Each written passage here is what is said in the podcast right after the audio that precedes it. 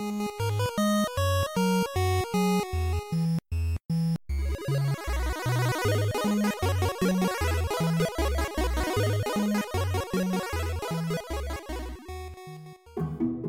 schreiben das Jahr 2009. Durch Druck verschiedener deutscher Entwickler und Publisher, allen voran des Bundesverband Interaktive Unterhaltungssoftware BIU, zieht die Spielemesse Games Convention aus Leipzig nach Köln. Gleichzeitig wird sie auch in Gamescom umgetauft, denn die Markenrechte für den Namen Games Convention liegen bei der Messe Leipzig, die sich wie ein Kleinkind schreiend dagegen wehrt, dass ihr ihr Lieblingsspielzeug abgenommen wird. Immerhin fand die Messe im Vorjahr dort zum siebten Mal statt und lockte 200.000 Gamer in das, kein Scheiß, zur Nazi-Zeit als Reichsmessestadt bezeichnete Leipzig. Ganz geschlagen geben will sich die gute alte Games Convention auch insgesamt noch nicht.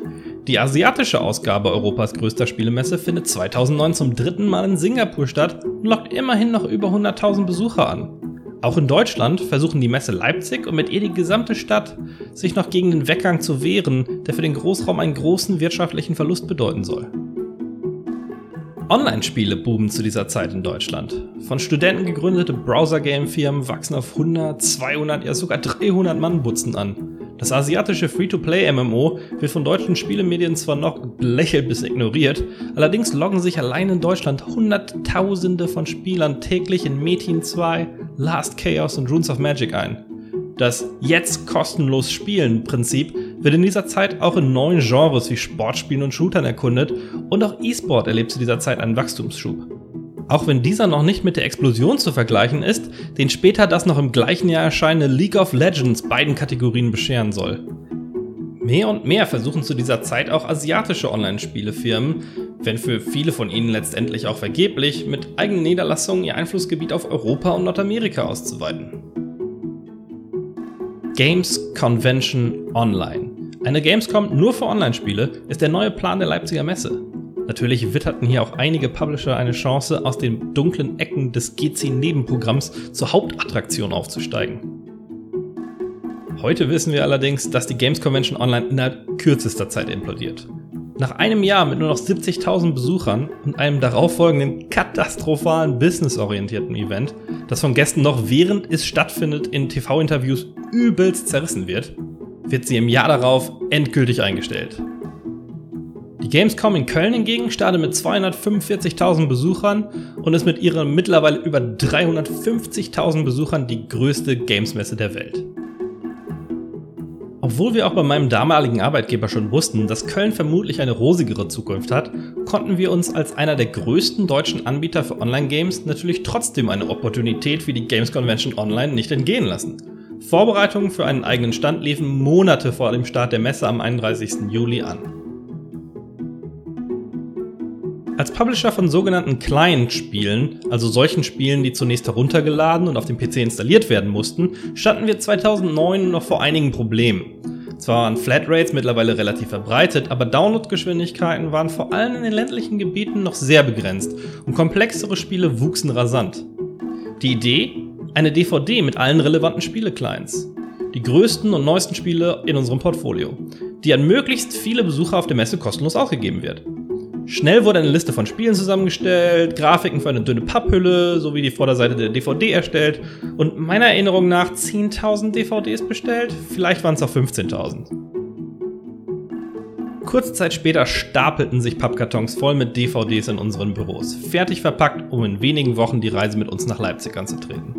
Ich war damals im Übergang von meiner Rolle als einziger PR-Junior in das bei uns sogenannte Licensing, also die Suche nach neuen Spielen, welche wir in Europa vertreiben können. Trotzdem war ich noch für den Messeauftritt mitverantwortlich und war neben Meetings mit Entwicklern aus aller Welt auch noch für die Betreuung von Spielern oder Medienvertretern am Stand zuständig. Randnotiz: Das ARD hat damals ein kurzes Interview mit mir für einen ihrer Beiträge gedreht, welcher zum Glück heute in die digitale Vergessenheit geraten ist. Ich war aber in dem Projekt Messe DVD von Anfang an involviert. Hier beging ich dann, was ich heute scherzhaft als einen Riesenfehler bezeichne. Ich bestaunte die frisch gedruckten DVD-Hüllen, als mir etwas auffiel. Zwar waren alle Hüllen mit einem USK 12-Logo versehen, selbstverständlich waren alle Spiele geprüft und freigegeben, aber irgendwas stimmte damit nicht. Plötzlich erinnerte ich mich. Im Mai des Jahres 2009 hatte die USK eine neue Variante ihrer Alterskennzeichnung vorgestellt, inklusive neuer Vorgaben für die Positionierung und Größe, in der diese auf Videospielverpackungen aufgedruckt werden muss. Ab 1. Juli waren diese neuen Kennzeichen Pflicht. Ach du Scheiße. Schon im Vorfeld war bekannt, dass die Messe Leipzig eng mit der USK kooperierte, um Kinder und Jugendliche auf der Messe von für sie ungeeigneten Inhalten fernzuhalten. Das sollte sich später auch auf der Messe zeigen, wo im laufenden Betrieb einem asiatischen Anbieter auferlegt wurde, ihren First-Person-Shooter entweder nicht mehr zu zeigen oder den gesamten Messestand zu verhüllen und nur Besuchern mit dem entsprechenden Armbändern, von der Messe als Altersidentifizierung ausgegeben, Zugang zu gewähren. Nach einer kurzen Evaluation im Gespräch mit meinem Vorgesetzten war der Schlachtplan klar. Wir brauchen neue USK-Siegel. Noch am gleichen Tag bestellten wir 20.000 Sticker. 10.000 mit dem neuen USK 12 Logo in der vorgeschriebenen Größe und 10.000 mit irgendwas ähnlichem wie 10 kostenlose Vollversionen. Wenige Tage vor Abfahrt nach Leipzig formten wir im Marketingbüro eine improvisierte Produktionskette, in der ich mit rund 10 Kollegen über den gesamten Nachmittag und bis in den späten Abend Tausende von Aufklebern auf kleine DVD-Pappschuber geklebt habe. Ich glaube, wir haben bei etwa 8.000, 9.000 DVDs, also 16.000 bis 18.000 Stickern beschlossen, dass wir jetzt genug Vorrat für die Messe aufgebaut haben. Ich erinnere mich lustigerweise sehr wohlwollend an diesen Nachmittag. Wir alle gingen durch eine interessante emotionale Entwicklung. Was bei Sticker 1 noch mit Zuversicht begann, entwickelte sich über die ersten 2.000, 3.000 Sticker zu einem recht gereizten Zustand, dann zu Galgenhumor und schließlich zu an Wahnsinn grenzender Euphorie. Teambuilding mal anders. Einige der zuletzt noch verbliebenen Klebestaffel, mich eingeschlossen, mauserten sich zu den wohl fleißigsten USK-Testern aller Zeiten, denn als die Kollegen am nächsten Tag ins Büro zurückkehrten, hatte der Jugendschutz in den Büroräumen um sich geschlagen. Die Kaffeemaschine, Feuerlöscher, Türen, Notausgangsschilder in Höhen, die ohne Leiter unerreichbar scheinen. Alles hatte plötzlich eine Altersfreigabe, die die Produktivität jeder asiatischen Turnschuhfabrik zum Erliegen gebracht hätte.